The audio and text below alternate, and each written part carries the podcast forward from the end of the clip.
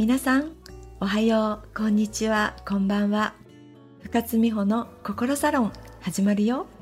この番組は私心理カウンセラーライフコーチの深津美穂が皆さんが今日よりも明日明日よりも明後日が幸せって感じるように心理学脳科学量子力学引き寄せ論などから実際に行動できることをお伝えする番組です。自分らしくて最高と思える人生は誰にでも見つけることができます。私と一緒に探しに行こう。最高の人生は自分シフトから始まる。毎週楽しみにしてくださいね。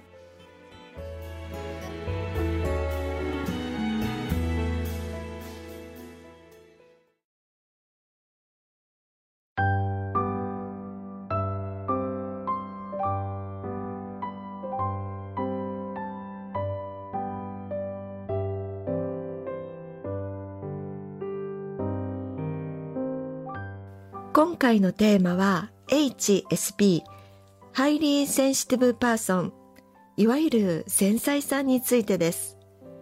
HSP この頃よく聞く言葉ではありませんか？本屋さんに行っても多くの書籍が平置きされています。今回は HSP って何？もしかして私も HSP? HSP の特徴 HSP とうまく付き合うことという点からお話を進めていきますね。まずは HSP って何？あなたはいろいろなことが気になって心がざわざわする。ちょっとしたことで落ち込んでしまうって感じることありませんか？そんなあなたはもしかしたら HSP なのかもしれません。HSP Highly Sensitive Person とは、視覚や聴覚などの感覚が敏感で、刺激を受けやすいという特徴を生まれつき持っている人のことです。実は私もそうなんです。生まれつきなので、子供の頃は人の顔色ばかり伺って自分の意見が全く言えないがためにいつも自分を後回し損することばかりな上に疲れ果ててしまっていました。HSP はアメリカの心理学者であるエレイン・アーロン博士が提唱した心理学的概念です。博士曰く全人口の15%から20%約5人に1人が HSP だそうです。20%って結構多い印象ですがあなたはどう思われますか？逆に言ったら80%の人は HSP ではないので HSP の気持ちを理解することは難しいんですよね。そこでコミュニケーションの歪みが出てしまうんです。では HSP さんとはどんな人か特徴をお伝えしますので一旦音声を止めてペンとメモのご用意お願いします。ご用意されましたか？では HSP が持つ傾向をお伝えしますね。1、周りの人に敏感、内気と言われることが多い。2、生活の急な変化に弱く動揺してしまう。3、たくさんのタスクをこなさなければならなくなると混乱してしまう。4、大きな音や強い光が苦手。5、些細なことでも深く考えすぎてしまう。6. 芸術に触れると大きく心を動かされる。7. 忙しくなると一人で静かに過ごせる刺激の少ない場所にこもりたくなる。8.